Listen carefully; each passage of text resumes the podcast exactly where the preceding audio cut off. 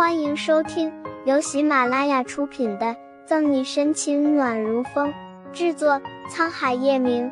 欢迎订阅收听。第七百一十六章，记忆里出现一道男婴。沈西多想，叶晨玉下一秒会从这扇门进来，可一次次的，沈西的愿望都落了空。而此刻的下城人民医院，叶晨玉望着病床上带着呼吸机、脸色苍白的小豆丁，心里不是滋味。陈玉，时间很晚了，你去休息一下吧，我来陪着新阳。几日不见，左心言憔悴了不少，精致的妆容怎么也掩饰不住眉眼间的油色。叶晨玉没有说话，俊眉紧蹙，让人不知道他在想什么。几日联系不上小野猫。他是不是生气了？陈宇，你也别太担心。医生说了，新阳目前症状只是贫血，还不一定是什么。左心言握着小包子冰凉的小手，眼泪在眼眶里打转，活脱脱的一个鲛人儿。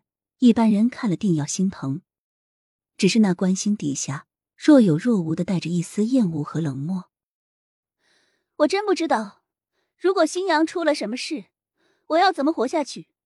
紧咬着下唇，左心言捂嘴低声哭泣。陷入自己思绪的叶晨宇没有仔细注意左心言表情变化，红眸闪过不耐烦，清冷的声音响起：“等过两天专家会诊结果出来再说。”叶晨宇纵然不想承认这是他和左心言的孩子，可那到底是一条小生命，他无法坐视不理。这也是为什么叶晨玉会突然连夜回来的原因。更何况，孩子的事，他是时候给沈西一个交代了。接连这两天过去，沈西的肩膀恢复的不错，学习小组也接近尾声，他便要求出院了。因为受伤，在高菊和陆乐的建议下，沈西退出了最后的学习，在宿舍养伤，等总结大会结束后再回下城。是夜，躺在床上的沈西合上书本最后一页。听着外面的风簌簌吹着，他和叶晨玉的相遇就是在这样的夜晚。回忆起叶晨玉中了赫连名医的药却隐忍不发的模样，沈西的嘴角不自觉的勾起一抹笑。思恋泛成灾，到今天了，他们还是没有联系上。小西，我爱你，嫁给我好不好？漠然的沈西记忆里出现一道男音，熟悉又陌生，这声音好像是叶晨玉。但沈西却记不清他什么时候说的这句话，秀眉紧蹙。沈西仔细的想着，却一片模糊。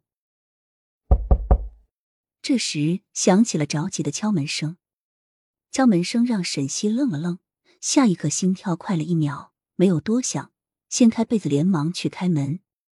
这两天来的最晚的欧润玉都回去了，现在来的人会不会是叶晨玉？怀着希冀。沈西顾不上伤口的麻疼，打开了门。开门后，希望有多大，失望就有多大。安安阿姨，你怎么来了？整个世界再次陷入黑暗。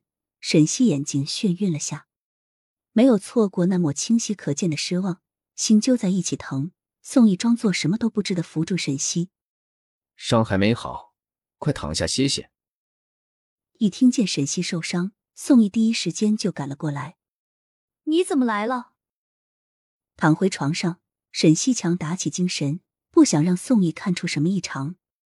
奈何他这点伪装，宋毅一眼就看破，心疼却又无可奈何。你受伤，我怎能不来？帮沈西掖好被角，宋毅又气又疼。发生了这么大的事，怎么不告诉我？如若不是他听见杨菊和穆饶谈话。他还不知道被满多久。做我们这行的，别说受伤，什么时候死？说什么呢？别瞎想，好好养伤。宋毅不悦的打断沈西的话。沈西沈笑，脸色苍白，状似无意的问：“这两天夏城没发生什么事吧？”凤眸闪烁，宋毅犹豫着要不要和沈西说明真相。阿姨，你知道我想问什么？告诉我好吗？沈西看出了宋逸的犹豫。这么多年了宋逸就如同他的兄长他在想什么他一眼就能看得出。本集结束了不要走开精彩马上回来。